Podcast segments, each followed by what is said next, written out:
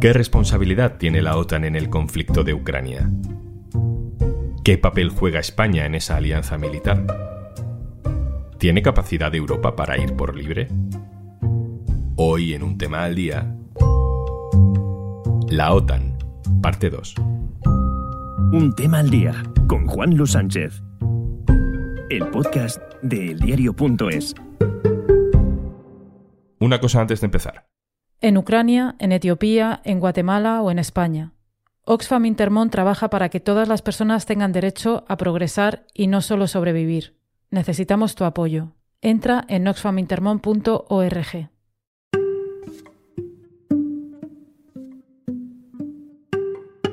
La cumbre de la OTAN se está celebrando en Madrid y estamos aprovechando para hacer un análisis sobre la alianza militar. Es un análisis en dos partes, esta es la segunda parte, aunque en realidad se pueden escuchar en cualquier orden.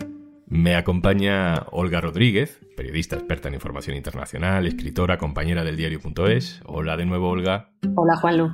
Ayer hablamos del origen y de alguna de las operaciones recientes de la OTAN Hoy ya entramos de lleno en la guerra de Ucrania, en el papel de España. Vamos al grano. Olga, ¿qué grado de responsabilidad en este conflicto de Ucrania atribuyes a la OTAN? A ver, el autor de la invasión de Ucrania es Putin y el gobierno ruso. La autoría es clarísima, ¿no? Cierto es que la invasión rusa de Ucrania ha sido en realidad una crónica anunciada a lo largo de los años, pero no por ello evitada. ¿no? Tanto personalidades estadounidenses que ocuparon importantes puestos institucionales como analistas de calado han sabido, y así lo han ido expresando públicamente a lo largo de los años, que una expansión de la OTAN hasta las fronteras rusas significaría un desafío al que Moscú terminaría contestando. Y sin embargo, dicha expansión no se evitó ¿Justifica esto la invasión ilegal rusa y los ataques indiscriminados? No, en absoluto.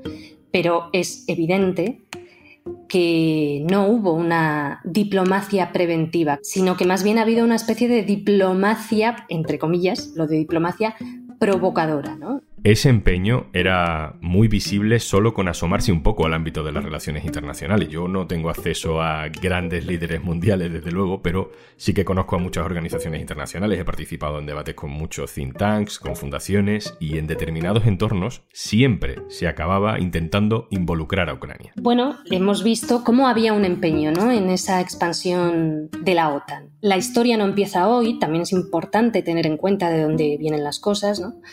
Pero expertos de pues el propio George Beebe, el propio Kissinger, el propio William Burns, que es el actual director de la CIA de Biden, muchísimos analistas, como el profesor de Relaciones Internacionales Stephen Walt, o como la editora del Council on International Relations en Estados Unidos, Katrina Vanden Hubble, gente desde la Brookings Institution, Samuel Charap, experto en Ucrania, de la corporación RAND, que es un grupo de expertos alineado con el Pentágono, todos ellos advertían y han seguido subrayando que esa expansión podría provocar una reacción contundente por parte de Rusia. Ante ello, bueno, pues yo creo que hay que buscar soluciones con madurez, con cordura y preguntarse, ¿tan importante era la entrada de Ucrania en la OTAN? ¿Y para quién era tan importante? Bueno, contéstame a esa pregunta. ¿Para quién? Era importante para Estados Unidos. Aquí estamos viendo que hay una especie de externalización del conflicto, que es un modelo muchas veces repetido por Estados Unidos en las últimas dos décadas. Es decir, es innegable a día de hoy que Ucrania se ha convertido en escenario de un pulso entre Washington y Moscú, en el que se disputan poder, órbita de influencia regional, clientela en el mercado del gas. Y esto pues está produciendo a costa de la población ucraniana a costa de la propia Ucrania, que se arriesga a ver su territorio desgajado, y a costa también de Europa, porque los riesgos que se ponen encima de la mesa para toda Europa con la perpetuación de este conflicto son enormes. ¿no? Hablabas del gas. Eh, claro, una de las cosas que están en el trasfondo de todo esto es que Estados Unidos es proveedor de gas y Rusia también es proveedora de gas. Y Europa no es proveedor, sino un gran consumidor. Solo por eso podemos decir que los intereses europeos y los intereses norteamericanos no son exactamente los mismos en este conflicto. Y ahí la OTAN mm, juega un papel, ¿no? Claro, exactamente. Cuando los intereses son idénticos no hay ningún problema, pero es que hay veces que no solo no son idénticos, sino que chocan. Y el tema del gas es uno de ellos. Antes hablábamos en el programa de, ayer de que varios países europeos en los últimos años reivindicaban buscar una buena vecindad con Rusia, pretendiendo evitar tensiones y al mismo tiempo buscando esas ventajas de la cercanía geográfica en busca, pues, por ejemplo, de beneficios económicos a través del mercado del gas y de poder acceder a un gas más barato y más cercano. Washington ahora se está beneficiando de esta nueva situación porque eh, Europa va a comprar el gas licuado de Estados Unidos, aunque esté más lejos y sea más caro, y de esa manera Estados Unidos pues, ha conseguido nuevas clientelas y, detener la posibilidad del crecimiento de un intercambio mercantil entre Europa y Rusia a través del gas y de otros productos. Seguro que hay gente que varias veces en esta conversación, Olga, ha podido pensar, bueno, ¿y entonces qué? Putin invade Ucrania y no hacemos nada, ¿no? O, no ayudamos a que Ucrania se pueda defender de algo que objetivamente es una invasión eh, injustificable. Le decimos a Putin que por favor diplomacia mientras él lanza bombas, le dejamos que invada el Donbass o que controle toda Ucrania para evitar un mal mayor, pero a costa del sufrimiento de los ucranianos. ¿Qué sensaciones te produce a ti esa reacción lógica, yo creo, de, la gente cuando escucha algunos argumentos críticos sobre el papel de la OTAN en este conflicto? Bueno, la, guerra de Ucrania no ha empezado ahora, empezó en 2014. Desde 2014 hasta ahora han pasado muchas cosas. Ha habido más de 10.000 muertos en el Donbass y ataques a la población civil también por parte del gobierno ucraniano. Creo que sería deshonesto no, no tener esto en cuenta y no decirlo. No, nadie está diciendo que se le deje a Putin hacer y bombardear. Creo que hay que tener en cuenta, para la próxima al menos, ¿no? que la historia no empieza hoy y que podría haberse evitado esta invasión. Y a partir de ahora lo que habría que hacer desde el día uno se tendría que haber intentado una diplomacia activa real para detener la guerra. Eso no ha ocurrido, porque eso solo va a ocurrir cuando Estados Unidos se involucre. Creo que tampoco ha ayudado que personas que en Europa eh, ostentan cargos diplomáticos, como puede ser Josep Borrell, sostengan una y otra vez que la única vía es el campo de batalla. Porque aunque no te lo creas, tengas ese cargo y, y no creas en la vía diplomática, tu obligación es decir que es preciso buscar una salida negociada, que es preciso apostar en busca de una tregua porque las treguas salvan vidas, eso es lo que desde la vía diplomática ha de decirse públicamente, ¿no?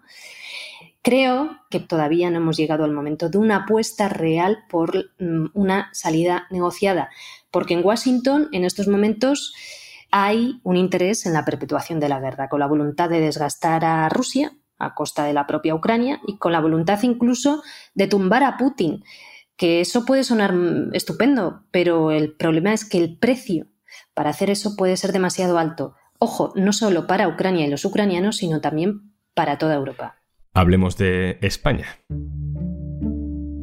Si el pueblo español decide que el interés nacional no se defiende mejor estando en la alianza como estamos, sino saliendo de la alianza, si eso es lo que decide la mayoría del pueblo español, yo seré consecuente y como jefe de gobierno actuaré en orden a la decisión del pueblo. Sabemos que estar en la OTAN era un tren que la España de los años 80 no quiso perder.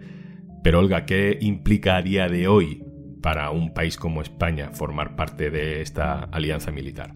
Bueno, implica en estos momentos que se tiene que comprometer a un mayor gasto militar porque es lo que Washington lleva tiempo exigiendo y ahora pues con la nueva realidad, con la invasión rusa de Ucrania, por fin Estados Unidos ha logrado impulsar esa demanda y hacerla real.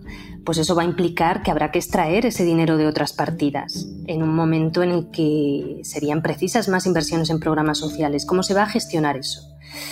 También implica estar involucrada en estrategias militares y en guerras que no le benefician y que podrían perjudicarla creando nuevos riesgos, porque las guerras tienen consecuencias terribles que duran generaciones y suelen traer enormes riesgos. España pagó su intervención en Irak en 2003. Los atentados del 11M en Madrid se interpretaron por parte de muchos analistas como una respuesta y un castigo a aquella participación con Washington en Irak por parte del gobierno de Aznar y crear nuevas amenazas a las ya existentes a través de una participación en lugares lejanos Es un riesgo no solo para España, sino para cualquier país. Por eso, en los últimos años, Europa o algunos países europeos buscaban la posibilidad de fortalecer, de crear y fortalecer una estrategia defensiva propia, ¿no? para actuar solo, bueno, pues eh, respondiendo a los intereses propios. ¿Pero crees que es factible? Es una vía que han definido Merkel, Macron, en algún momento Borrell también lo ha sugerido. ¿Crees que es posible un ejército europeo? A Estados Unidos le conviene seguir teniendo hegemonía sobre Europa y a Europa le interesaría tener su propia autonomía, como decía, con buenas relaciones con Washington, por supuesto, incluso con la posibilidad de colaborar cuando los intereses confluyeran, pero sin la necesidad de estar obligada a hacerlo cuando los intereses no solo no confluyen, sino que son contrarios. ¿Es posible? Claro que es posible. Ahora bien, se necesita voluntad. Visto lo visto y en el contexto en el que nos encontramos, quizás necesitaríamos permiso. No lo digo desde una posición de sumisión, sino que la correlación de fuerzas es una, determinada. Y si hay una potencia tan poderosa como Estados Unidos, empeñada en que Europa no desarrolle su propia autonomía, bueno, pues lo tendremos más difícil. ¿Significa eso que no haya que intentarlo? No, hay que intentarlo, claro. Yo tengo la sensación, y, con esto vamos terminando, que la OTAN va a seguir ahí. Para mí la pregunta más útil es si no hay otras maneras de gobernar el mundo que no sean solo las alianzas militares. Es decir, a día de hoy mm, la ONU, la OMS, son organizaciones absolutamente ninguneadas, sin capacidad ejecutiva ninguna, y sin embargo la OTAN sí es una organización internacional con capacidad de tomar decisiones muy trascendentes. Estamos delegando toda la política internacional en una alianza militar eso no se puede hacer de otra manera. Claro que hay otra manera. Y sería muy pertinente, y además se habla de ello una y otra vez, pero luego no se actúa, reforzar para otorgar más capacidad de acción a otras organizaciones internacionales, como pueden ser Naciones Unidas, como puede ser la OMS, como pueden ser otras muchas. Delegar la política internacional en una alianza militar es algo terrible, es algo peligroso incluso. ¿no? Porque claro, aquí confluyen muchísimos intereses, ¿no? Pues si se quiere acceder a recursos que están en territorios lejanos, pues la fuerza bruta militar lo facilita mucho. Por otro lado, la propia industria armamentística constituye riquezas muy importantes para las economías de muchos países y en concreto, por ejemplo, del PIB estadounidense, ¿no? Otro problema es la deshonestidad en el relato público sobre las relaciones militares y las relaciones internacionales. Si se nos contara a las poblaciones las causas reales de determinados eh, movimientos, nos llevaríamos las manos a la cabeza. Por eso se revisten y se disfrazan de razones presuntamente altruistas que, bueno, en un mundo idílico podrían servir, pero es que no estamos en un mundo idílico, ¿no? Y detrás hay otra serie de motivaciones, a veces demasiado oscuras y terribles. Olga Rodríguez, muchas gracias por lo de ayer y por lo de hoy. Un placer. Y antes de marcharnos... Paciencia. Dícese de la virtud de tener que acabar todas las tareas que tienes pendientes hoy para poder hacer algo que te gusta. Bueno, eso antes de que llegara Podimo. Y si no sabes de lo que estoy hablando, entra en podimo.es barra al día y disfruta de 60 días gratis para disfrutar de todos los podcasts y audiolibros que tienes disponible. Y lo mejor es que no tienes que esperar a acabar todas las tareas que tienes pendientes hoy, porque puedes escucharlos mientras las haces. Igual que estás escuchando un tema al día del diario.es. Esto es un tema al día, el podcast del diario.es. También te puedes suscribir a nuestra newsletter. Encontrarás el enlace en la descripción de este episodio. Este podcast lo producen Carmen Ibáñez, Marcos García Santonja e Izaskun Pérez. El montaje es de Pedro Godoy. Yo soy Juan Luis Sánchez. Mañana, otro tema.